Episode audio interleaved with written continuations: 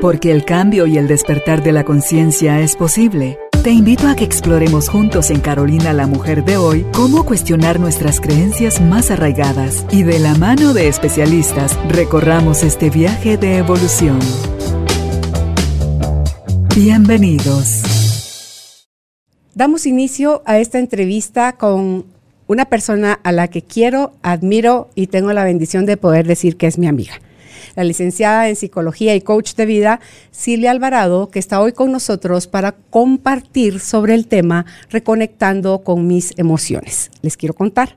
Para mí ella, en este tipo de eventos, no es la licenciada Silvia Alvarado, es mi amiga, entonces me refiero a ella como Silbuchis. Silbuchis, qué alegría tenerte hoy aquí con nosotros para compartir este tema. Bienvenida. Muchísimas gracias, Carol. Muy emocionada de estar en este espacio. Y quisiera empezar leyendo una frase muy, muy profunda que hablando de todo este tema de las emociones creo que nos va a servir de mucho para poder eh, ir avanzando en el programa. Y dice así, haz con tus emociones y pensamientos lo que hace el surfista con las olas. Navega sobre ellas controlándolas. No se identifica con ellas no se sumerge en ellas, al contrario, siempre está por encima. Tampoco deja que lo atrapen, sino que las utiliza a su antojo para pasarlo bien y disfrutar. Tú puedes hacer lo mismo con los contenidos de tu mente. Puedes elegir no dejar que te atrapen, no creerte todo lo que tu mente te diga, no tomarte en serio todo lo que surja en ella, no revolcarte en las emociones dolorosas tratando de luchar contra ellas.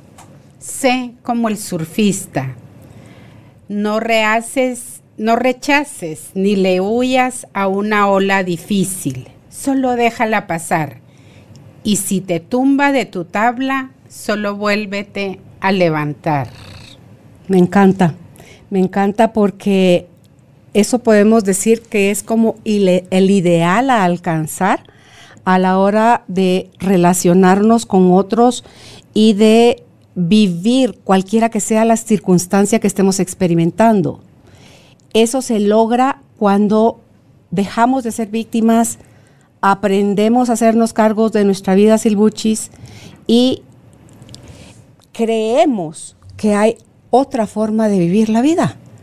Mientras no estemos dispuestos a soltar las creencias y los aprendizajes de la niñez y la adolescencia, que alguna utilidad, por dolorosas que sean, han tenido en nuestra vida, no podemos darnos ese permiso de navegarlas, las olas. La vida se navega, la vida es como el océano, como los ríos, fluye. fluye. La situación con el aprendizaje doloroso es que nos identificamos con eso que no nos gustó y hemos vivido dándole nuestra identidad de vida a esas cosas que nos pasaron. Lejos de estar encima de la ola, vamos abajo en todo el revolcadero. Por eso es que están... Tú has oído expresiones de la gente que dice, la vida es una lucha, la vida es cuesta arriba, qué difícil y qué duro es vivir es porque estamos haciendo eso. No estamos viviendo en la cresta de la ola ni, ni atravesándola como hace el surfista, sino que estamos eh, atragantándonos de agua y arena abajo, donde ya pierdes el control de dónde es arriba, dónde es abajo, donde te gana la idea de Jesús, Señor, ya me morí, de aquí yo no voy a poder salir porque ni siquiera identifico, porque si me calmara y busco de dónde viene la luz, sabría dónde es arriba. Exacto. ¿Verdad? Entonces, qué bonito que podamos, como esta analogía, encontrar cualquier otra que nos ayude a facilitar la reinterpretación, porque es necesario hacer eso, reinterpretar las circunstancias de vida para poder reconocer qué o cuáles emociones estuvieron involucradas en esa grabación que hicimos, en esa impronta que hicimos, para después decidir qué camino vas a elegir. Justo eso te iba a decir, lo que hemos venido conversando a través de, todos los programas ha sido mucho ese, eh, si quiero experimentar realmente la felicidad, otro tipo de vida, otra forma de vida, me tengo que desapegar de muchas emociones pero no hemos aprendido a ver los aprendizajes que hay detrás de esas emociones. ¿Qué me está dejando esa emoción que estoy viviendo? Porque de ese manejo asertivo de, las emociones va a depender ese equilibrio interno. Porque lo, lo, platicamos en días pasados contigo y era que nos han enseñado de la emoción, de cómo vivirla. Y, hoy me pasó algo de, todo eso cuando venía justamente para acá.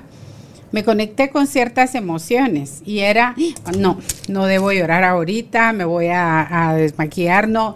Es como esa limitante y me, me, cayó el 20, como decimos, decir, ¿por qué no la debo vivir? Lloro y ya me vuelvo a echar la pinturita y, y ya estuvo. Pero me sirvió de mucho como decir, ¿cuántas veces no lo vivimos en nuestra niñez, en nuestra adolescencia, aún en, la relación de pareja, como, no, no llores. ¿Qué le decimos al niño? No, no, no tienes por qué llorar, levántate y ya. Entonces, ¿cuánto eso, Carol, nos limita realmente a ir avanzando y vivir la emoción? Porque lo ideal es no me voy a quedar atrapado en esa emoción como sucede con muchas personas. Por ejemplo, un duelo 10 años en ese duelo, 15 años en ese duelo, en la tristeza de un abandono, de una pérdida, sino es cómo yo transito y como dicen los autores, cómo atravieso esa emoción. ¿Te puedo hacer una pregunta? Las que Con lo que a mí me gusta, ir al, al tuétano. Cuando venías para acá en el carro, sentiste la emoción, se te llenaron los ojos de lágrimas, te llamaste al orden, reprimiste, reconsideraste, dijiste como, ¿por qué no llorar? A ti sí te decían, porque me, pareció interesante, porque yo, yo, ¿por qué si lloro con facilidad? Entonces ahí surgió la duda. A ti cuando eras chiquita, sí te decían, no llore, no es para tanto, o aguante, o te lo decían. Sí, me recuerdo que yo recibía mucho la, la como el, el mandato de tienes que ser fuerte. Ok es no hay que llorar y lo escuchaba no solo en casa, sino también en el colegio. Entonces era esa parte de, de qué, cuál es el verdadero significado. Todo esto me movió en el transcurso de una hora para acá. ¿Cuál va a ser o cuál es para mí el significado realmente de ser fuerte? Mm. ¿Y ser, ser fuerte? ah, ¿te recuerdas? sí. Ser fuerte no es no llorar, no expresar, no sentir porque a ese punto quiero que, llegue, que lleguemos, Carol, y es la emoción hay que sentirla y hay que vivirla. Y a veces de 0 a 10 puede estar en 3, puede estar en 8, puede estar en 10, puede estar en 1, puede no activarse para nada porque sencillamente vimos un evento suceder con el cual no nos sentimos identificados, por lo tanto no se detonó nada que produjera malestar, solo pasó de largo la información. Entonces, si yo me identifico, o sea, quiere decir que que yo me identifico con algo que me hace reaccionar de cualquiera de estas formas de las emociones de enojo, tristeza, miedo, asco o alegría, es porque me identifiqué con eso que, está sucediendo. Y si me identifico y no me gusta, porque ahí estamos fritos, son cuatro de las cinco que normalmente no nos gusta, las queremos rechazar, las queremos negar, las queremos minimizar. Entonces, si yo pienso, este grupo de cosas son negativas, mi sombrero que yo las voy a dejar pasar. Yo no las voy a vivir, las voy a reprimir. Y así es como resulta que cuando uno va a terapia y haces estas revisiones desde tu corazón, no con la idea de activar el dolor y seguir sufriendo, sino que con la idea de, ok, estoy lista, me hago cargo, quiero sanar. Y te das cuenta de lo que yo trabajé esta semana, por lo menos de emociones atrapadas, había en cinco, en seis, en 8 y en 10 la emoción atrapada en mí. Cuando 10 es lo más y 0 es lo menos. Y así va uno por la vida tomando decisiones, haciendo y dejando de hacer, eh, queriendo relacionarse con otros, tener éxito, eh, superar cosas.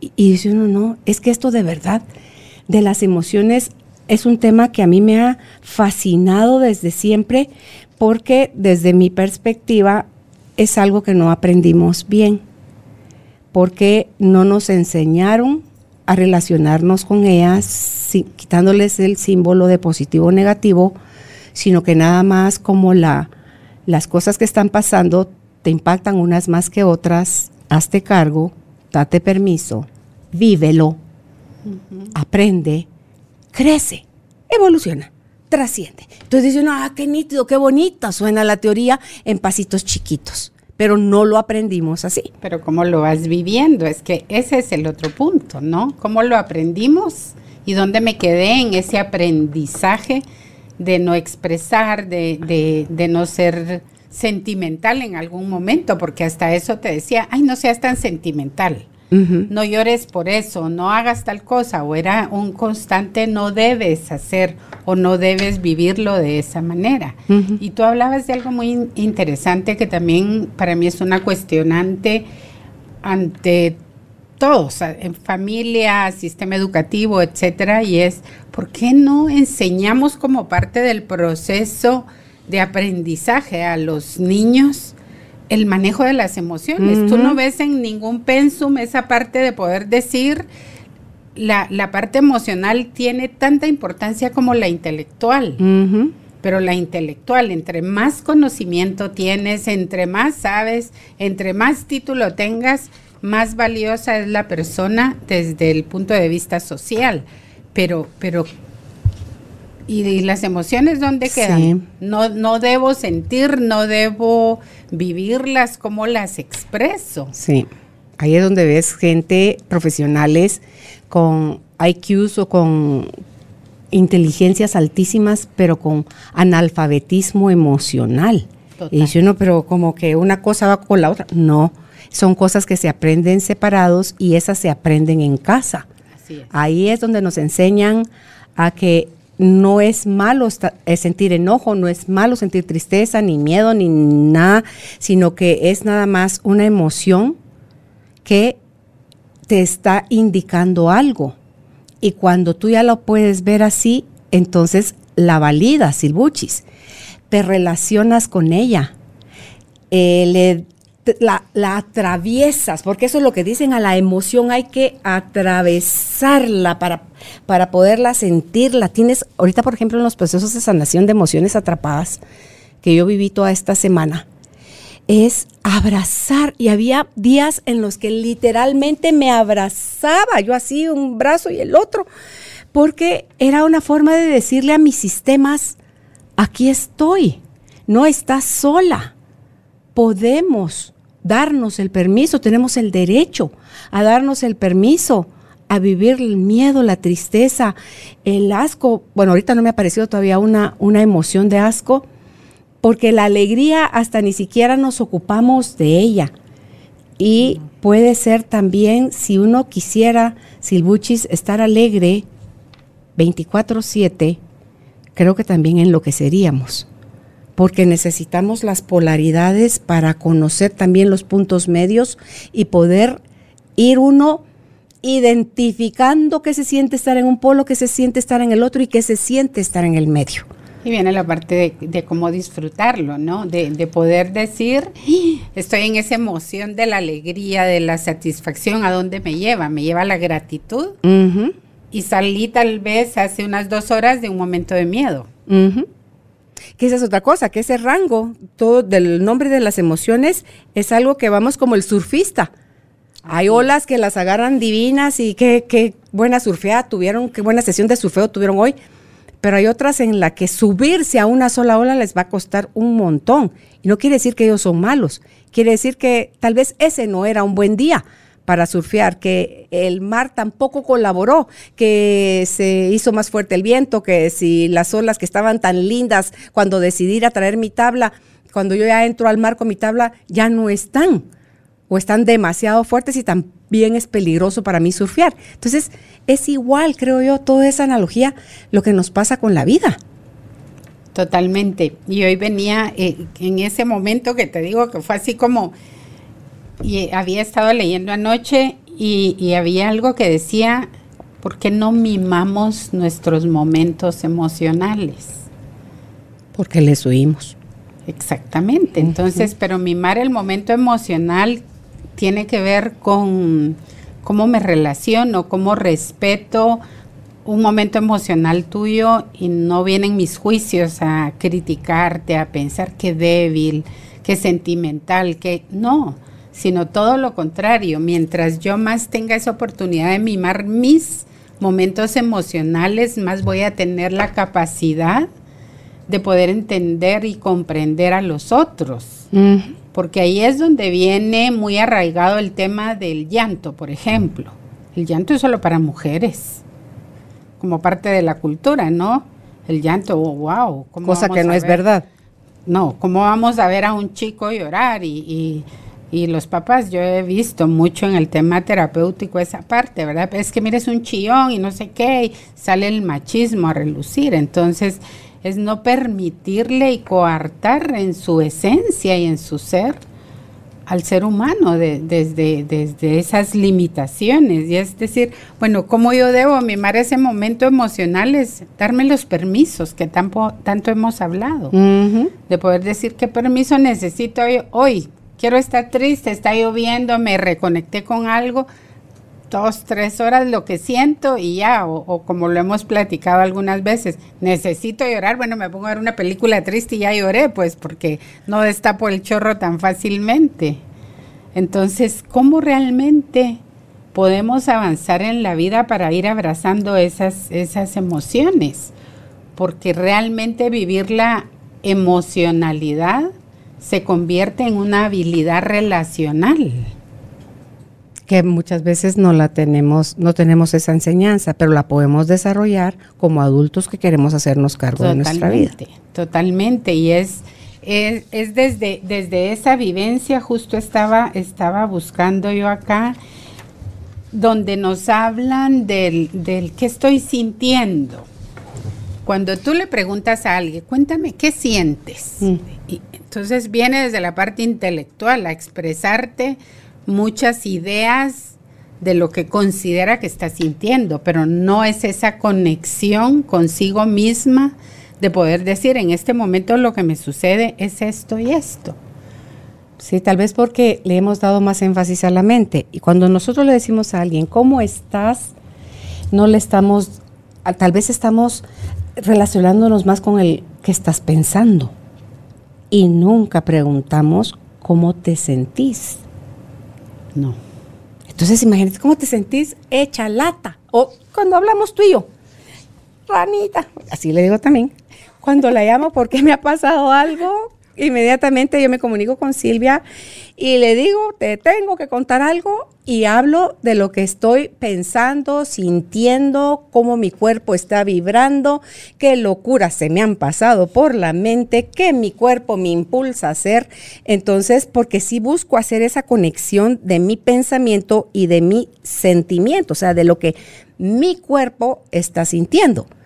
Entonces, creo yo que este es otro, otro regalo y otra ventaja que, a lo mejor socialmente está más validado para nosotras hablar y por eso es que nosotros superamos en vida un promedio de 20 años a los hombres, porque nosotras tenemos el permiso social de comunicarnos todo aquello que pensamos y todo aquello que sentimos de todas las áreas de nuestra vida.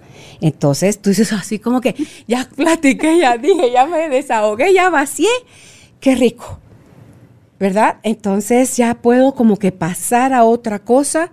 Si mi sistema estaba urgido de decir, madres, esto que me está pasando está demasiado eh, como una licuadora funcionando. Entonces yo necesito aquietar mis aguas internas porque si no pierdo mi capacidad de pensar de una manera más amorosa, empezando para mí y después lo que voy a pensar y a decir de los demás también va acorde a lo que mi pensamiento negativo o doloroso esté diciéndome. Iba yo en una de mis caminatas no hace mucho y hago la conexión a través de lo que estoy escuchando, porque siempre voy escuchando algún tema, alguno de los que considero mis maestros. Y vino a a mi mente una situación que estaba viviendo en ese momento, porque lo que estaba escuchando yo en el audio es, observa tus pensamientos. Pon atención a lo que te estás diciendo, porque lo que te estás diciendo es lo que te está conectando con la emoción que estás experimentando ahorita. Entonces dije, ok, Carolina, ¿qué estás pensando? Tenía puros pensamientos donde yo me empequeñecía a mí misma. Yo me desvalidaba a mí misma. Yo decía, no, no, no, estas personas tienen más fuerza, tienen más poder, tienen más esto, más lo otro. Entonces, a cada cosa que les voy sumando a los otros, que me la voy restando a mí, porque no es otra cosa dicho en buen chapín, sino que le estoy entregando mi poder personal a los demás, desde lo que estoy pensando, desde lo que yo me voy achiquitando solita. Y me cacho. Y, abro los ojotes así como que, ok, con razón, me estoy sintiendo tan mal como me estoy sintiendo. Entonces yo puedo poner el guardián o el observador de mis pensamientos y esto requiere práctica. Porque entre más lo practicas, más fácil es cacharte en lo que estás pensando y a fuerzas lo que estás pensando es el autor de lo que estás sintiendo. Pero ahí es donde, solo para que hagamos como la pausa en, eso que es tan importante, Carol, de que no nos damos ese espacio tú tienes ya la habilidad de poder decir en qué me cacho y qué, está pasando, porque obviamente hay una conexión muy fuerte entre eso que piensas y a dónde te lleva en esa emoción y en ese sentimiento. Porque eso es lo que origina una acción en un determinado momento. Por ejemplo, la reacción del enojo o del llanto o de un grito. Entonces, lo importante es hacer esa pausa. Sí. Y poder decir qué estoy pensando, qué, estoy pensando de mí o qué estoy pensando del otro en un momento determinado. porque allí es donde nos vamos a dar cuenta cómo estamos transitando o atravesando esa emoción. Pero mira, qué fácil es, de qué, de, qué dependió eso en mí. No fue un poder divino que bajó del cielo y un día la hada madrina me dijo, como con Pinocho, que lo volvió niño al muñeco de madera. No, fue un, ay Jesús, o sea, así de fregada es la cosa. Sí, pero yo tengo poder en ese nuevo accionar. Sí, o sea, son las respuestas internas, ¿verdad? Sí. Entonces, elijo hacerme más consciente, ponerlo en práctica cada vez más y más, porque a base de práctica, práctica, práctica, práctica, es donde eso se hace cada, esa habilidad se desarrolla porque crece muy bonito. Y entonces tú dices, ok, no me gusta. No es que sea bueno o sea malo porque me gusta o no me gusta, es que, ¿qué estoy pensando? Porque ves que las preguntas de Byron Katie, ¿es eso verdad? ¿Es eso realmente verdad?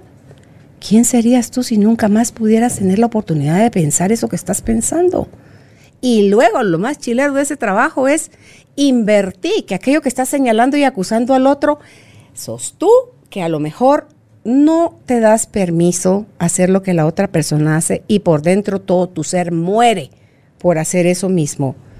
Que estás tan polarizada o tan extremada que a tú la buena, el otro es el villano, ¿no? Entonces, resulta que el villano, lo que estoy calificando de villano es el que él pone límites y yo no. Entonces, tal vez la que necesita aprender a poner límites soy yo y eso no me vuelve villana.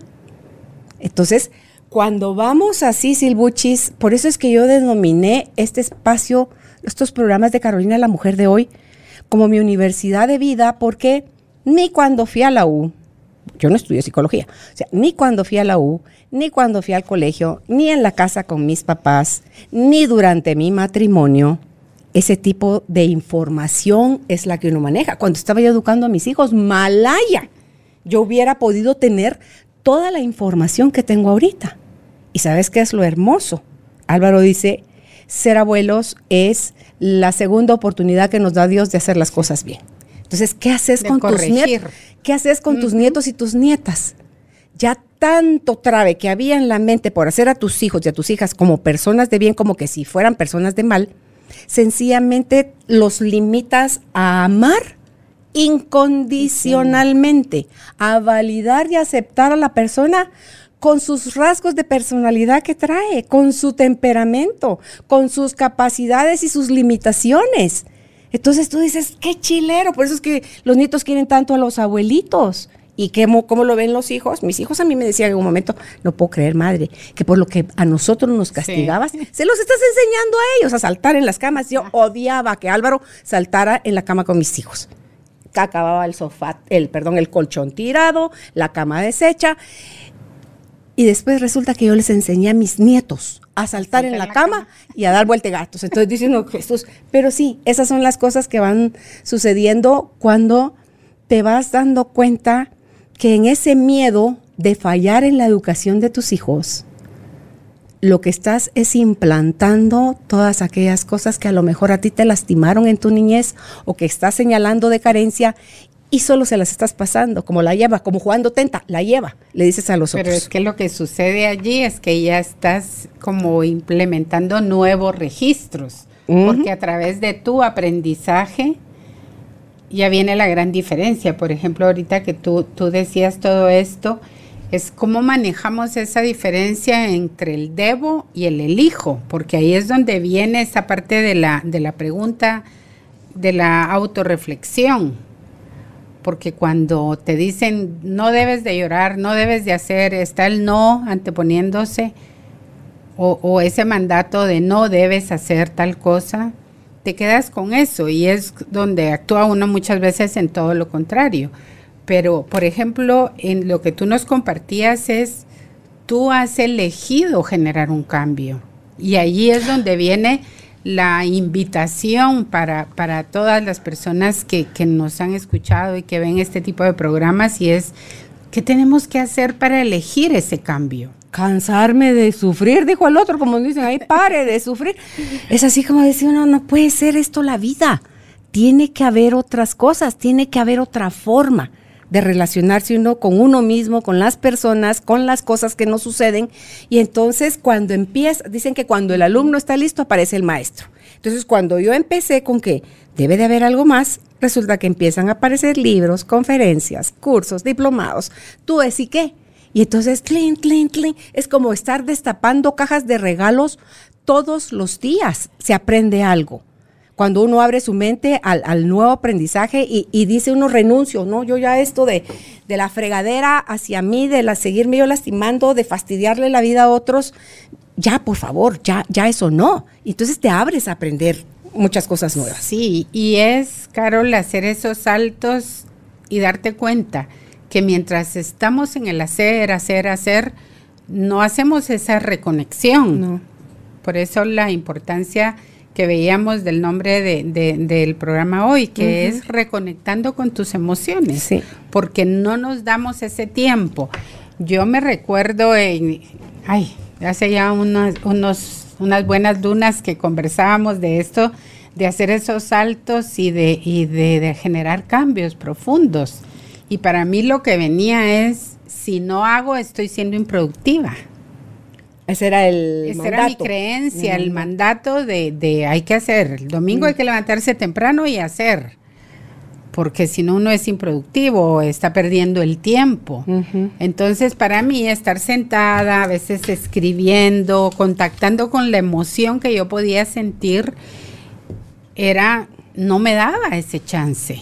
Y entonces tropezaba y volvía y hasta que, igual que tú, a través de programas, a través de lecturas, de talleres, etcétera, fue darme ese tiempo de poder decir el ser es mm. tan importante como esa parte intelectual, que mi ser con los nietos, tal vez no con los hijos, con los hijos ya es un espacio totalmente distinto, pero ese poder ser la persona que yo quiero ser ya sin toda esa carga, sin todos esos registros y de poder, vivir mis emociones. No te digo que hoy me caché en esa, ¿verdad? No. Eh, venía en el carro. Gracias, Carmela. I love you, pero ya no lo necesito. Sí, entonces es poder decir, Bueno, ¿qué, qué tipo de preguntas? ¿Qué? Porque también le huimos al desafío del cambio, porque el, el, cambio nos está desafiando y si no nos mandan las cosas para que aprendas. Entonces, ¿qué debo hacer para vivir esta emoción? Ya no puedo estar paralizado. Mm. Si solito no puedo, busco ayuda. Por supuesto, pero es, es lo que hemos conversado, de que hay mucha gente que se queda en, en muchas situaciones como atrapados, ¿no? De decir, no, no puedo avanzar y, y, qué tipo de preguntas me debo hacer. ¿Qué preguntas debo hacerme para poder decir esta emoción o esto no es tanto la emoción, sino esto que estoy sintiendo? Mm. ¿Está siendo productivo para mí? Fíjate que está siendo útil o no me está siendo útil? Hasta esto que estoy sintiendo es mío o le pertenece a alguien más. Porque muchas veces es de alguien más. Dicen que ni siquiera es de uno de nuestros ancestros, sino que estábamos en la oficina, se estaban peleando otros cuates, hubo gritos, hubo despidos, hubo lo que sea, y, quiera que no, somos energía eso se contagia un poco y luego tú llegas, pero si tan chilera que, que, vine yo a la oficina, tan en paz que me sentía, o sea, y ahorita siento algo, Claro, todas esas energías, así como la energía del bostezo, la energía del enojo, la energía de la tristeza, todas esas energías, como estamos receptivos a lo que está alrededor nuestro, se contagia. Y tú dices, ¿es esto mío? Chilero, cuando te das cuenta que ni tuyo es, y con un ejercicio tan simple como le devuelvo a quien le pertenece, y si le conozco el nombre, le digo, eh, como se hace como un movimiento, ¿verdad? De te entrego lo que, lo que es tuyo y me quedo solo con lo que es mío y ahí mismo recuperas tu paz. Y algo que, que me llamó a mí la atención muchísimo es cuando sientas algo, hazte la pregunta, escríbelo, pero ponle un nombre. ¿De persona? A la emoción. Ah. ¿Qué, qué, qué sientes? ay, es que me siento como, no sé si es tristeza y me enredo en que si es enojo, en que es miedo, y ahí me quedo como paralizado, no, no, si no es tengo miedo, ¿por qué no decir que tengo miedo? Todos como seres humanos tenemos ese derecho a sentir el miedo, a sentir la ira, la furia, el enojo, como querramos llamarle, pero eh, eh, en muchos autores, ahora viendo todo el tema de emociones, es siempre póngale el nombre a una emoción. Identifíquela sí, hay que, tengo tristeza, tengo tristeza y es lo que voy a escribir. Y entonces la pregunta va a ser sobre la, tristeza cuando tú te haces ese cuestionamiento. Y lo que hemos venido hablando de después decir, ¿puedo cambiar esto en el futuro? ¿Está dentro de, de mi ámbito poderlo cambiar? Entonces, si es esa emoción es mía, si me pertenece, obviamente lo que me puede limitar es cuando no estoy en el rol del adulto, sino estoy en el rol del, del, niño o del padre, hablando del análisis transaccional, pero es poder decir, si yo me pongo en el, en el adulto, desde ahí me hago responsable de eso que está pasando en mí, de eso que estoy sintiendo. Y no comienzo o no sigo echando la culpa de, no, es que no la expreso porque como no aprendí a expresarla, como no me enseñaron, como mi mamá no me dejaba, no, si no es en un momento determinado poder decir culpa, ok, si tú tienes culpa, ¿qué emoción hay con la culpa? ¿Hay enojo? Y eso me, conectó mucho a lo que hemos conversado en, en, otros programas que fue cuando haces tu autobiografía es un buen ejercicio. Y ahí te comienza a salir y a salir y a salir cuál es la emoción que más prevalece en tu vida. A quienes no sepan qué es eso, les puedes contar qué es la autobiografía y cómo se hace y para qué sirve. Muy bien.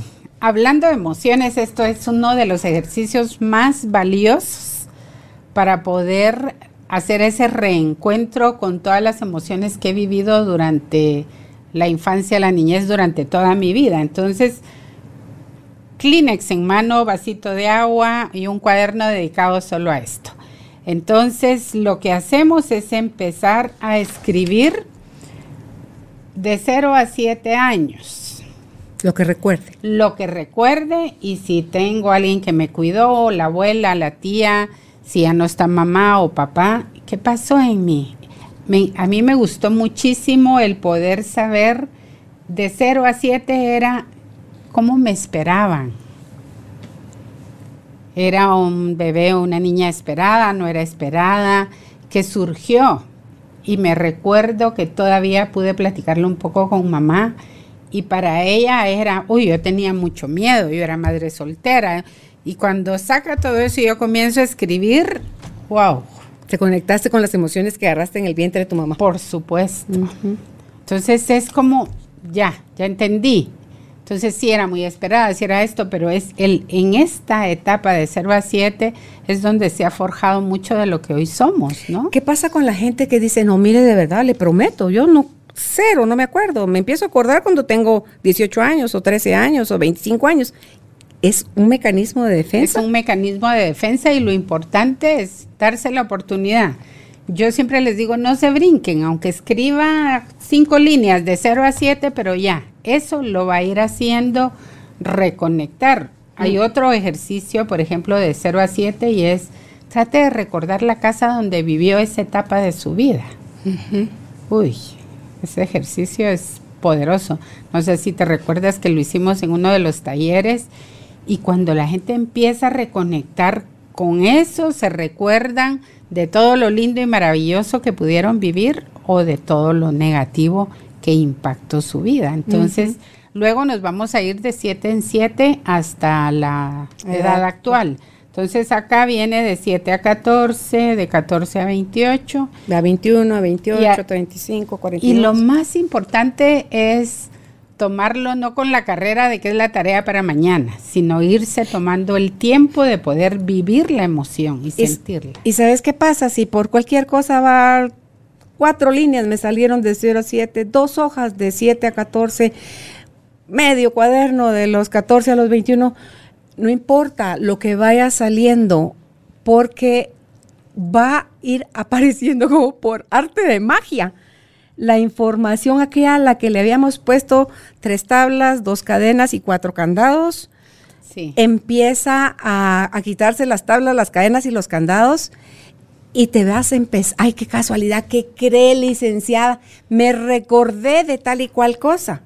Pero es que cuando ya no hay miedo y como todo este ejercicio de la autobiografía no se hace para, ah, qué fastidio con esta vuelta a revolver el pasado. No es con ese, no es con esa intención, es con la intención de volver a contactar para sanar, porque en el proceso de sanar, lo que no te diste permiso de experimentar con la intensidad que se estaba viviendo cuando sucedió, es necesario, porque no se puede de otra forma, vivirlo en el proceso de la sanación. Y es tan chilero el cuerpo porque si en ocho lo guardaste, cuando 40 años después lo vuelves a abrir, en 8 sigue, no se bajó.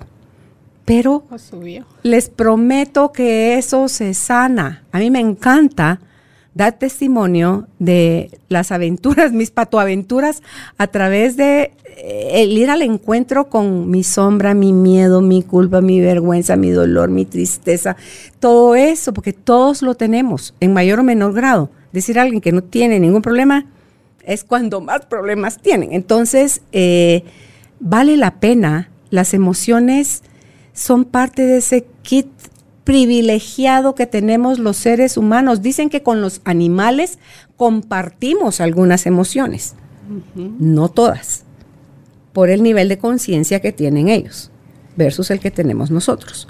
Entonces, por eso es que creas esos bondings o relación estrecha con tus mascotas, por ejemplo.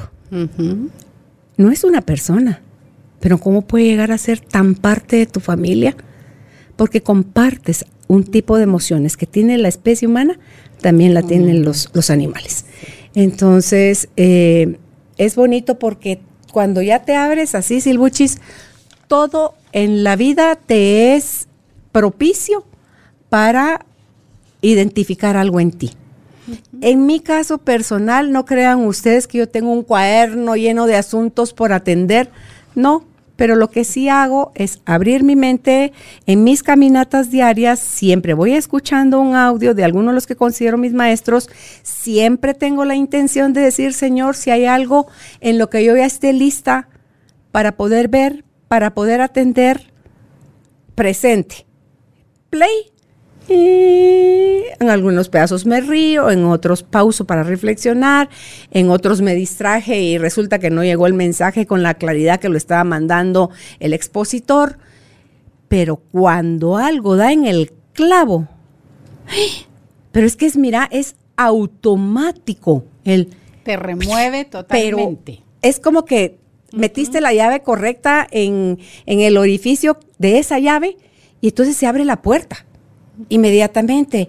Y como ya no hay resistencia, sino que solo deseo de sanar, cuando yo le digo a Padre, muéstrame, ya cuando estoy sentada aquí en mi casa, dispuesta a hacer el proceso de liberar la emoción atrapada, puedo encontrarle el nombre, o sea, la identifico, porque no es cosa, no es raro, no es feo, tiene nombre, es tristeza, es enojo, o sea, tiene nombre. Y le busco el nivel de 0 a 10 en cuanto está. Y tercero, ¿en qué parte de mi cuerpo estoy, estoy eh, percibiendo que está localizada, ¿verdad? Entonces, todo lo que yo trabajé esta semana, una estaba aquí, en esta parte de la garganta, era un nudo, otra estaba en mi pecho, era aquí lo de la garganta, era hacia mi mamá, de las veces en que no me di permiso a decirle cuánto la amaba y la necesitaba. Y cuando me dispuse a trabajar eso, era aquí un dolor tremendo por lo que caí. Incluso teniendo la necesidad, el deseo de quererlo hacer, y lo callé. Pero ahí, solo una pausa, Carol, porque viene, viene, tenías ese deseo de hacerlo y algo te limitaba, algo te paralizaba. Mis ideas tontas que yo me decía. Ahí viene el tema de la relación con lo que estamos pensando y cómo eso muchas veces nos paraliza. Sí, siempre nos paraliza. No nos deja realmente llegar a esos niveles de expresión o de sacar la emoción. ¿Y sabes por qué no le daba yo permiso a sacar la emoción? Porque le daba permiso a mi razón. Y mi razón loca decía, como, ¿por qué vas a irle a decir si ella no te quiere? Aguanta las charadas que yo me decía. Si ella no te quiere, porque si te quisiera, todavía hoy lo platicábamos con Judith y le digo, sí, esas son las cosas que uno se dice para justificar su no accionar. Porque aunque todo tu sistema, a mí, cuando yo pude hacer este ejercicio... te quedabas en la víctima. Por su, ah, es que pues, es el rey de los, es el rey de los caminos, dijo en los camiones. Entonces, eh, cuando uno va por la vida con un estandarte de a mí me pasó esto y pobre de mí, sepúltate con tu victimismo, pues porque no va a pasar otra cosa. Y tú, no la vida, vas a generar una serie de circunstancias, personas y relaciones que lo único te van a venir a confirmar lo víctima que sos tú y lo pura lata que es la vida y cómo a ti no te quisiera. pobrecita, qué mala onda tu mamá y, claro, comienza que es lo que uno quiere escuchar. Claro, entonces, ¿qué genero? Enojo, ¿cómo invalido mi anhelo fuerte del corazón de irle a decir a mi mamá? Entonces digo, ok, mi mamá ahorita ya no está viva y no necesito ir al cementerio para irle a decir todo aquello que no lo dije. Lo que sí hago es un reconocimiento de ella profundo en mis células, porque soy la mitad de mi mamá y la mitad de mi papá. Una honra grande. Claro, abrazo lo que yo fui en el momento que yo me impedí a mí misma, porque no lo podía hacer de otra manera.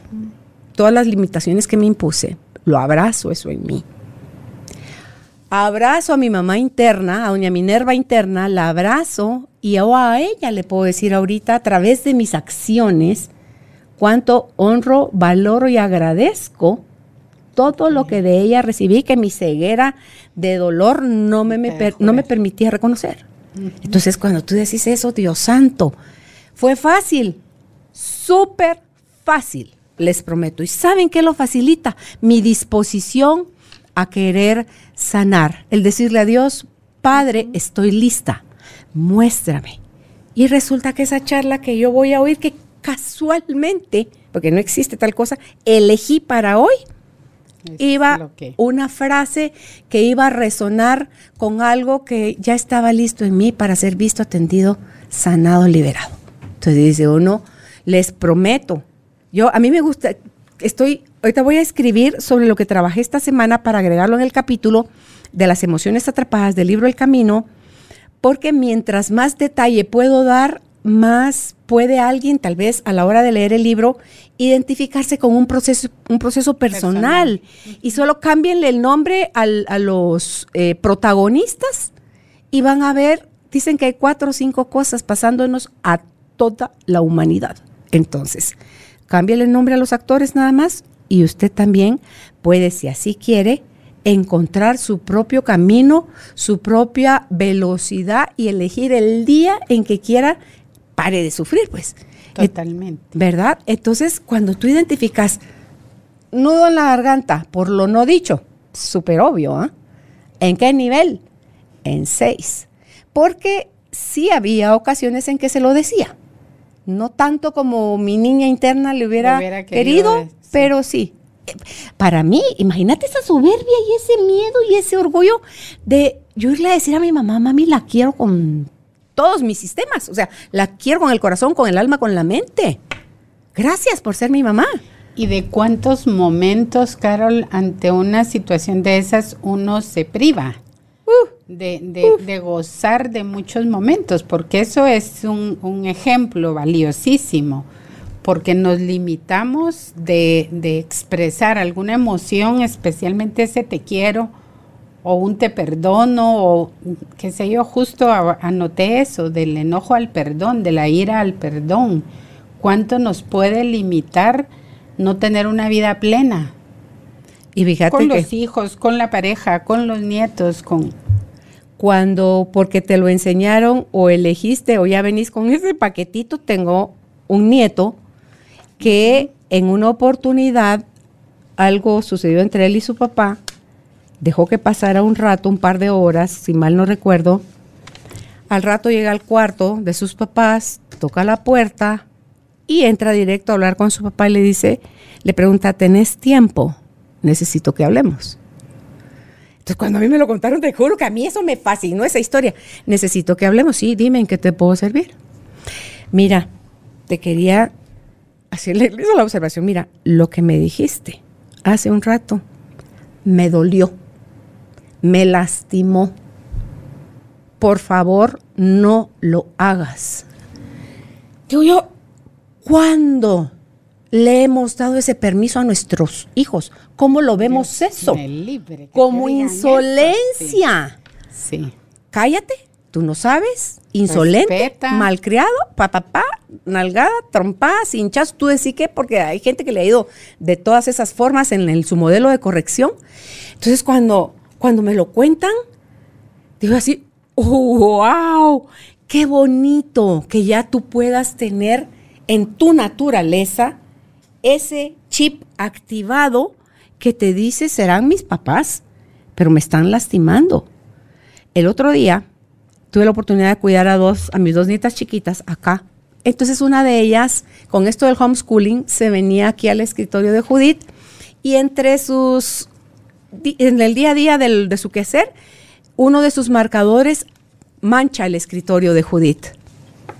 Entonces, el día que yo las iba a devolver, estaba con ellas en mi cuarto, las pongo una frente, a una y la otra frente a mí y les digo, estoy orgullosa de ustedes, las felicito, qué niñas tan educadas, tan responsables, tan aplicadas, ordenadas. Bueno, les enumeré toda su lista de cualidades que les vi les auguro una adolescencia y una vida de adultas cuando ya tengan sus propios hijos hermosa, porque cuando tenés ese tipo de disciplina, tú mismo estás facilitando tu vida a futuro. Entonces, ante el, yo no sé si Olivia encontró que ese era el mejor momento de decirle a su abuela lo que había pasado.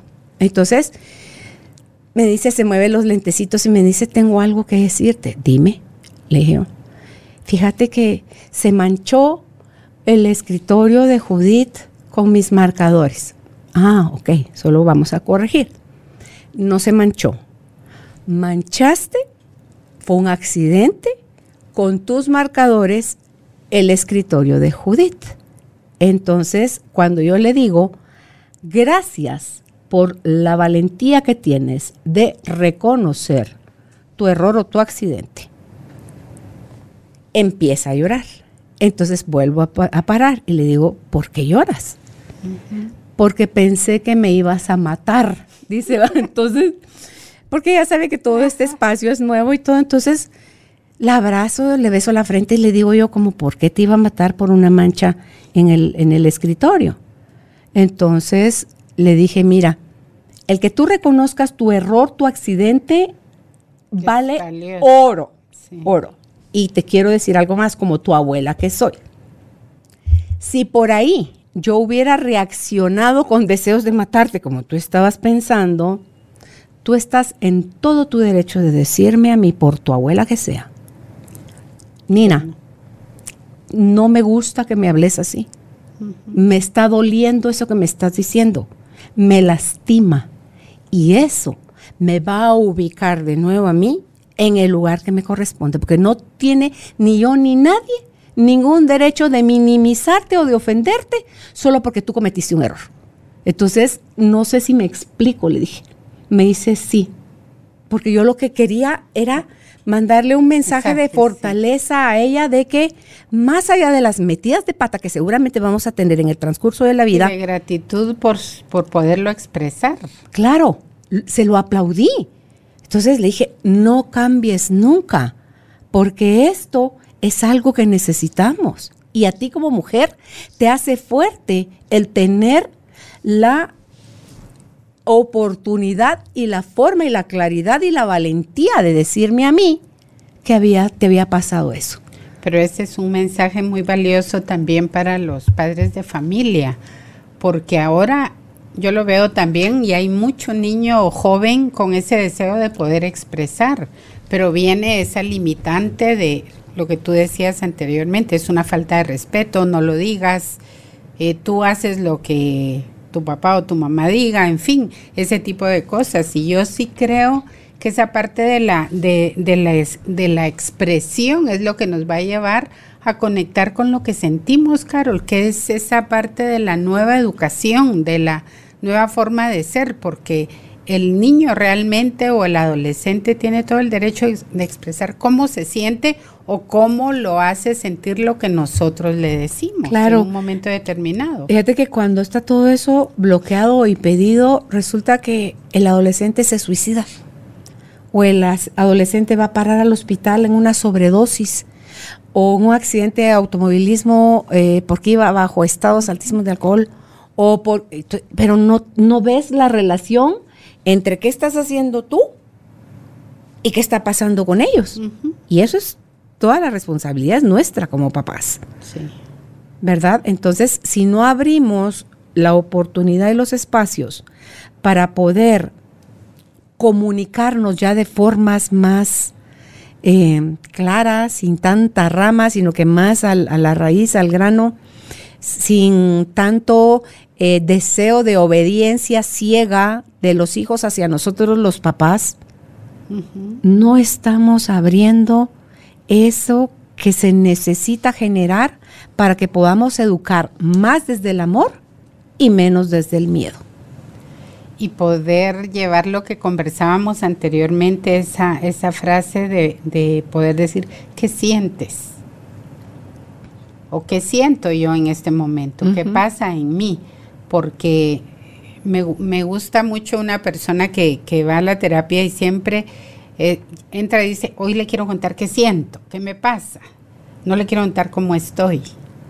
Entonces, le digo, ¿dónde marca eso la diferencia para usted? Entonces me dice, con ese hablar del sentir me voy más profundo. Conectas con todo tu cuerpo y emociones. Conecto más con todas las emociones y con todo aquello que yo puedo estar viviendo en este momento. Entonces yo creo que es interesante porque es parte de, de, un cambio muy profundo. Un cambio muy profundo a que debemos invitar a todos a que, a que nos lancemos a ese cambio, a ese reto, a ese desafío de poder decir, la, la, emoción no es ni mala ni buena, como dicen, sino la emoción es una emoción que hay que vivir, es parte de nuestro ser. Y por alguien tiene que empezar. Fíjate que yo lo veo, bueno, con Álvaro, el hecho de habernos casado tan jóvenes hace que la brecha generacional entre nosotros y nuestros hijos sea pequeña, pero vemos que hay cosas que yo ya no repetí, hay cosas que sí repetí de la forma como yo fui educada. Y luego puedo ver ahora mis hijos que ya tienen hijos universitarios. Algunas cosas están repitiendo de cómo nosotros los educamos a ellos y otras están generando ellos sus nuevos modelos de crianza de hijo, lo cual a mí me parece maravilloso, porque ponerle mi viejo yo, yo era atropelladora horrible, pero así horrible. Entonces ahorita con las dos niñas chiquitas, en esos días que estuvieron en la casa, le hago el comentario a mi marido en una oportunidad de decir tal y cual cosa, o sea, mi, mi, mi vivencia, lo que pasó por mi mente, lo que sentí todo, pero le dije, me recuerdo yo a mí misma que soy la abuela. O sea, yo no tengo ninguna injerencia. ¿Te conectó con algún registro que tú tenías? O una creencia vieja loca de que cómo es que se deberían de hacer las cosas o yo que hubiera hecho si fueran mis hijos. Eso ya está caducado, pues. Porque la creencia yo ya no quiero volverla a validar, uno. Dos, no son mis hijos, son mis nietos. Entonces, quienes tienen ahorita todo el permiso hacer lo que bien consideren con sus propios hijos son ellos. Me guste o me disguste, lo apruebe o no lo apruebe, así me hubiera encantado a mí, por ejemplo, que cuando yo estaba criando a mis hijos, mi mamá me señalaba y me decía, y me decía, a mí eso me chocaba. Pero había mucho mecanismo de defensa. Porque esas generaciones, tú y yo venimos de una generación vieja, y no es que seamos viejas, pero venimos de una generación anterior donde como educaron a nuestros papás, es una cosa todavía más rígida todavía, como nos educaron a ti y a mí, seguía siendo rígida. rígida. Como nosotros educamos a nuestros hijos, ahí ya hubo un poco más de relajamiento. Como nuestros hijos están educando ahora a nuestros nietos, hay todavía más relajamiento. Yo confío en que como nuestros nietos van a educar a los bisnietos, es todavía más atinado. Pero lo importante es ir abriendo esos espacios de toma de conciencia. Claro. Y va a depender mucho de cada uno también de, nosotros y de nuestros hijos en este caso, ¿verdad? Claro. Con, con el ejemplo, porque es, tomo conciencia de que lo que traigo, lo que me enseñaron, posiblemente no sea lo más adecuado, no es lo correcto, era lo que tú tenías en tus manos, pero que en este momento de la vida, con todo lo que estamos viviendo, requiere un cambio ya caducó. Ya caducó. Entonces es vivir la emoción desde, desde una perspectiva distinta. El otro día le decía yo a Álvaro, yo creo que ponerle eh, estos chicos considerados millennials vienen con unos mandatos de rompeestructuras que para qué te cuento. ¿Qué vino a romper estructuras mundiales? La pandemia. Esa le ganó a los millennials. No, de verdad. Qué manera de poner al mundo patas arriba y a romper con todo lo se supone debería y así no es, así debería ser. Entonces, tú decís, mira, lo puedes hacer despacio voluntariamente o resistite, resistite, resistite, que la vida va a traer situaciones en las que como la ola en la reventazón te revuelca, medio salís a respirar y te vuelve a revolcar, pero tú elegiste eso. Entonces, así que flojitos y cooperando. En la medida que nos vayamos haciendo conscientes de cómo estamos a nivel emocional, los archivos son entre un 95 y un 98% que cada ser humano lleva en sus haberes.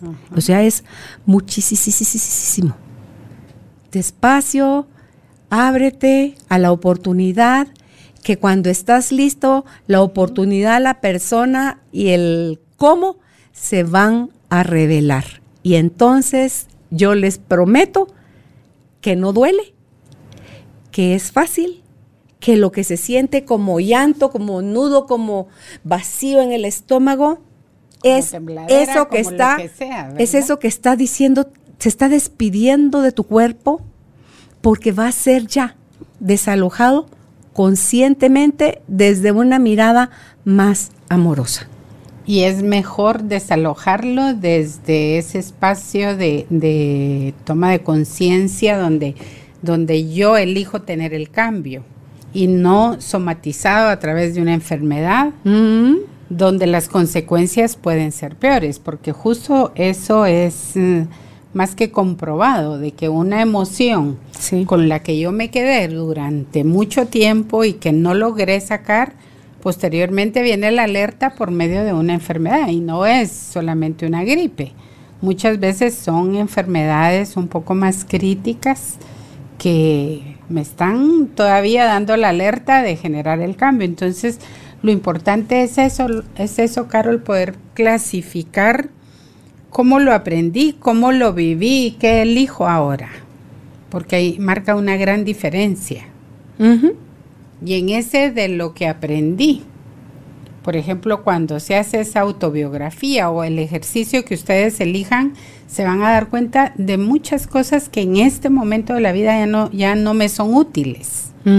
Ya no son útiles para ninguno, sino que ya debo vivirla desde una perspectiva distinta y elegir un, un caminar también totalmente diferente, ¿no? Y fíjate que en, no sé si habrá personas que puedan limitar su proceso de sanación porque dejar creencias que mi familia ha manejado por generaciones y yo ya elijo no tomarlas para mí, lo voy a interpretar o lo van a interpretar los miembros de mi familia como deslealtad, como querer eh, zafarme, o sea, salirme del guacal, ¿verdad? O sea, es... Eh, hacer, algo diferente se llama eso. Claro, entonces es algo que no importa, no es... Dicen que si algo no puede suceder en la familia, que sí nos engañamos creyendo eso, la exclusión. Tú puedes no hablar de un hermano X que tuviste. Puedes no hablar. Pero eso no lo quita como tu hermano. Y lo que eso repercute, Carol. Claro, cuando tú intencionalmente, por lo que sea, lo querés sacar. O sea, tu árbol genealógico va a buscar el equilibrio. Pero dicen que en lo verdadero, verdadero, no lo puedes excluir. Es como dicen que tampoco hay medios hermanos. Son hermanos, punto. Entonces, eso es lo bonito de ir abriendo uno su mente a todas estas nuevas teorías que así como así debe haber sido como cuando dijeron que la vida que el mundo era plano, plano, plano, plano y cuando descubrieron que era redondo, oh sorpresa y la cantidad de loco que le han de haber dicho a Copérnico, ¿quién fue? Él creo que fue el que lo quién descubrió eso. No sé, quién, lo haya descubierto, eh, que dijeron que el, que el mundo era redondo. Ah, sí. Lo y pasó, claro, y pasó a ser parte de la de la nueva teoría. Entonces, hay cosas que se vienen estudiando desde hace décadas, que nosotros no las conozcamos, no las validemos, no les quita la fuerza ni la realidad que tienen. Y la invitación, Carol, sería no tener miedo a, a ese enfrentar lo que me pasa, lo que sucede en mí, y a, todo, a, ir viviendo eso, ¿no? Como tú decías, si no puedo solo, pido ayuda. Claro, claro. Pero es poder decir, quiero seguir viviendo la vida como la he venido viviendo. Sí o me suma, me resta, eh, ¿qué, me está aportando? Porque no, no soy solo yo viviendo en un cubículo. Es mi familia, la gente que tengo más cerca, eh, cómo lo que yo estoy sintiendo afecta al otro de alguna manera. Como lo que yo, como yo vivo esa emoción o las emociones, porque suelo tener conductas repetitivas ante los diferentes eventos. Entonces, ¿cómo eso afecta mi relación con otros? Sí, la afecta siempre, lo quiera yo reconocer o no. La relación tóxica que yo tenga a quien primero afecta es a mí a quien segundo afecta es al otro. y no solo al otro tú o el otro, el otro es el colectivo. Ya en este espacio, ¿verdad? De la unicidad, ya no es te friego a ti, es me friego a mí, te friego a ti, friego a la humanidad. Te beneficio a ti, me beneficio a mí, te beneficio a ti, beneficio a la humanidad. Que ese es el mensaje que queremos recordar también aquí en Carolina, la mujer de hoy, es que eh, no hay tal cosa del tú y el mí. Todo nos impregna a todos. Pero en la parte del trabajo personal, tú decías hace un rato, eh, en los ámbitos, Silbuchis, en mi espacio, en lo que a mí corresponde, yo soy 100% responsable. En lo que ya tiene que ver contigo, solo te puedo acompañar, puedo no juzgarte, puedo amarte y aceptarte como tú eres, pero no puedo hacer nada por ti por mucho que te quiera. Que ahí viene la responsabilidad de cada uno, ¿no? De cómo asumo mi propio poder y decir, esto es lo que yo quiero para mí. Sí, entonces dejar en libertad a los demás es algo que cuesta, más cuando venimos desde mundos y espacios donde el control y la manipulación y sentirnos dueños de la verdad y el creer que sabemos cómo deberían de ser las cosas y lero lero. Ahí es donde te vas a ir a estrellar y a estrellar y a estrellar hasta que quieras entender que por los demás no puedes hacer nada. Que te facilitas tu vida, facilitas la vida de los demás pero salvarle la vida a los demás no se puede. Y reconocer eso, Silbuchis, también requiere de valentía para elegir ya no meterte más, ya no decirle a la gente que sí y que no debe de hacer. Me pasó con una de mis hermanas, la cual voy a extrañar lo que me queda de vida porque con Leti fuimos súper unidas. Y su enfermedad del Alzheimer nos separó ella sigue con vida, su cuerpo todavía está en este plano, pero su mente ya no.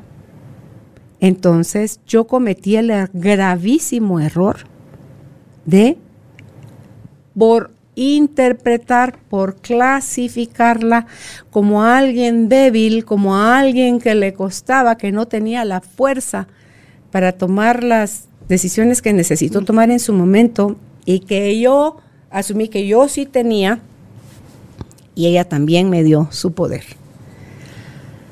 Ay, Dios mío, es cuando, cuando yo comprendo eso hace años. A la mira que, pero es que fue una cosa que dije, oh Dios mío, era muy feo lo que yo sentía, muy, mucha necesidad de pedirle perdón.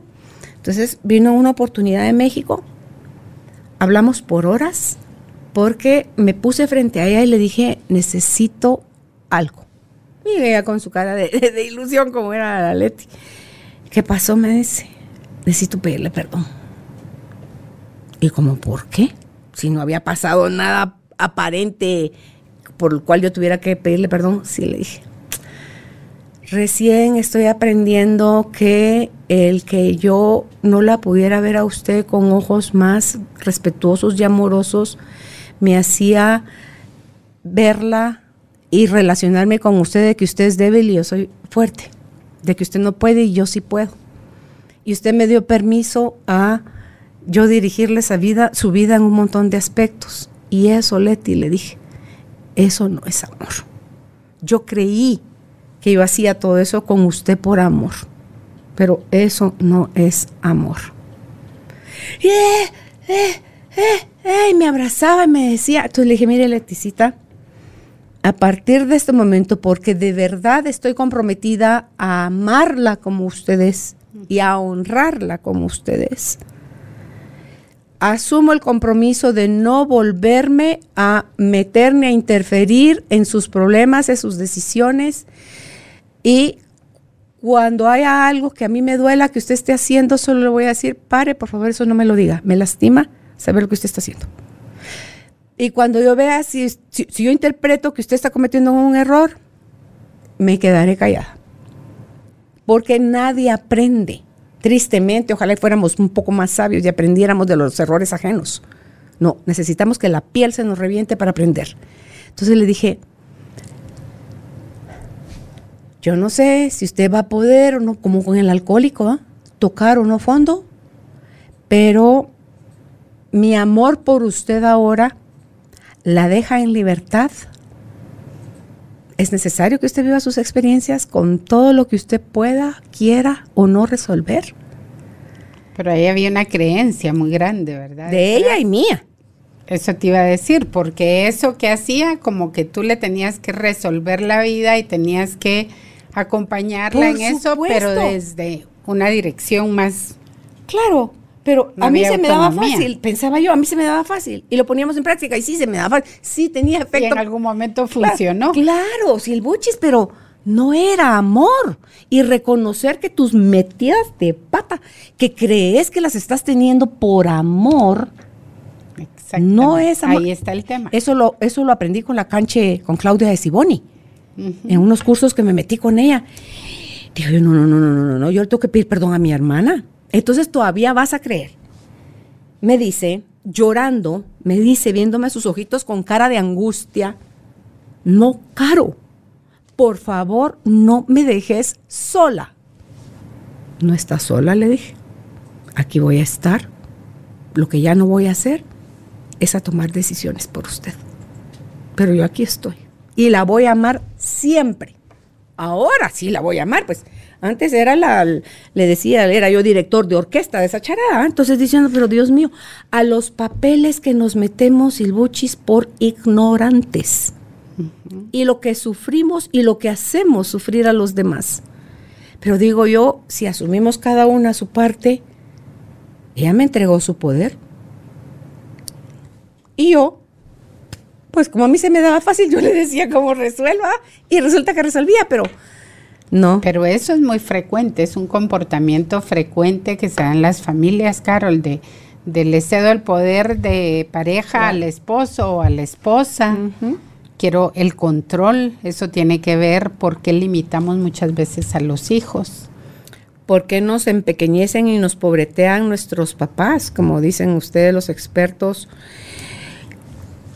Las, lastimamos más a un hijo porque lo hacemos débil, les amarramos sus alas, cuando lo sobreprotegemos, que cuando eh, dice, dice Enrique Corbera, marca más a una persona la sobreprotección porque te hace débil que el abandono porque te hace fuerte. El abandono te hace tener que generar tus propias herramientas para salir adelante.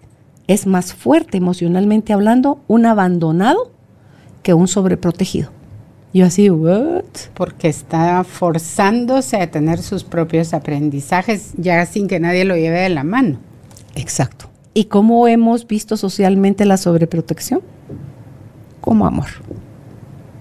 Es que ahí es donde viene la gran equivocación que tenemos de, de, muchas emociones, de mucha forma de actuar, de mucha forma de ser. Sí. Es que yo te amo y por eso te sobreprotejo. O sea, yo me recuerdo cuando mi mamá me decía, es que siento tanto amor por usted que la quisiera en una cajita de vidrio. Imagínate. Entonces, físicamente no lo hacía de alguna forma, pero en, su afán de amar tanto era no la dejo salir, no hace esto, no el otro, porque le puede pasar algo. Entonces, te limitaba la libertad. ¿Cuánto nos equivocamos en, esa forma de ir eh, generando todos esos comportamientos que a la larga lo que hacen es dañar?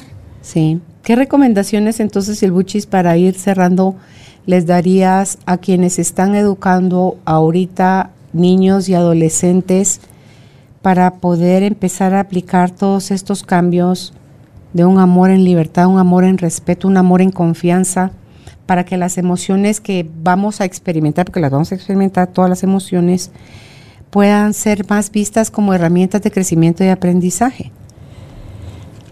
sobre todo reconocer, Carol, yo creo que ese es un, uno de los puntos básicos, es reconocer que lo que estoy haciendo en esa forma de educar no está teniendo las mejores consecuencias. Porque si yo no reconozco y siempre estoy en que yo quiero tener la razón, se limita. O sea, ya, ya voy a seguir actuando de la misma forma. Entonces, un punto es ese reconocimiento para poder hacer una pausa y poder decir qué es lo mejor que yo puedo hacer en este momento por mis hijos, por ejemplo. Dejarlos un poco en libertad de, expresión, que ellos tengan desde el respeto, desde generar diálogos constructivos. Creo yo que se puede lograr eh, mejorar esa relación y poderles decir, yo te doy la libertad, lo que tú decías, de expresarte, de decir cómo te sientes, lo que te pasa y vamos a ir conversando. Yo voy a ser solamente tu acompañante, voy a ser tu guía, sin querer tener yo ese control, porque yo creo que los niños y los jóvenes de ahora es lo que, lo que piden. No el libertinaje, dejarlos en libertinaje, pero sí en esa libertad de, poder decir y sentarnos a, a conversar y poder expresar lo que tú dices no es lo más correcto, me estás hiriendo, eh, para acompañarlos ah, en una mejor forma durante su desarrollo, ¿verdad? Como seres humanos. Sí. Verlos no es mi hijo, es mi propiedad, entonces yo construyo, no, sino desde esa libertad y desde el amor profundo para generar los cambios.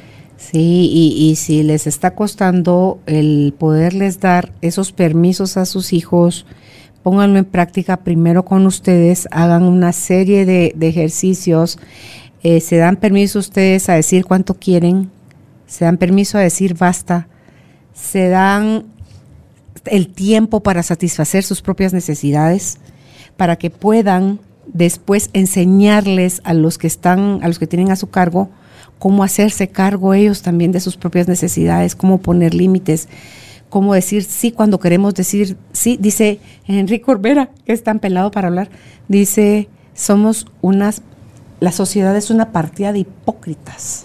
Dice, vas a donde no tienes ganas de ir, pero porque es fulana, o mengana o tal celebración, ahí estás.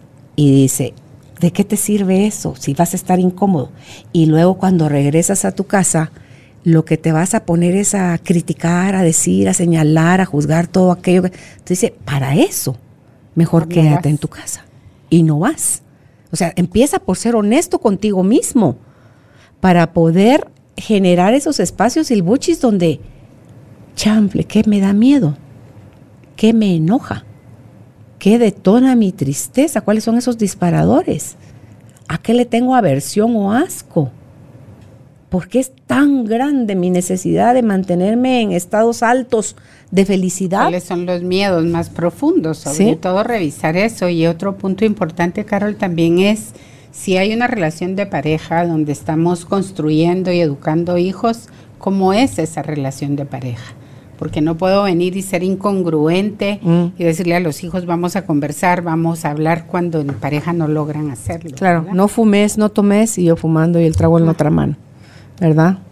Nos van a hacer caso más a, nuestro ejemplo que a nuestros discursos. Pues qué alegre haber compartido contigo este tiempo nuevamente, haber generado otro espacio para hablar de cosas tan importantes como son las emociones. Recuerden, por favor, si usted no puede solo, busque ayuda. Para eso están los terapeutas. Ningún psicólogo, ningún psiquiatra, ningún terapeuta va a sanarnos lo que van a hacer es desde un espacio sin juicio, con conocimiento y mucho amor, acompañarnos a descubrir cada uno de nosotros dentro de sí mismo todos esos bloqueos emocionales que tenemos y que no es hasta que eso lo resolvamos que podemos empezar a hacernos cargo de nuestra vida, a ser protagonistas, protagonistas de nuestra vida. Y por alguien se empieza y ojalá ese alguien sea usted. Gracias por acompañarnos. ¿Dónde pueden contactar a la licenciada Silvia Alvarado? Si es en WhatsApp al 5515 50, no, 5081, repito. Si están fuera de Guatemala, antepónganle el 502. 502 5515 5081 y si le desean escribir por correo electrónico es a sa con mayúsculas coaching21 gmail.com. Repito, sacoaching21 arroba gmail.com. Gracias, Silbuchis. Gracias, Hasta para ti. Muchas bendiciones y gracias por la oportunidad de este espacio. Gracias. Gracias por ser parte de esta tribu de almas conscientes. Recuerda visitar nuestra página web carolinalamujerdehoy.com.gt para más información de estos temas y de nuestros invitados. Tenemos más programas, blog, libros, talleres, tienda en línea y material exclusivo para quienes se suscriban. Encuéntranos en redes sociales como Carolina la Mujer de Hoy.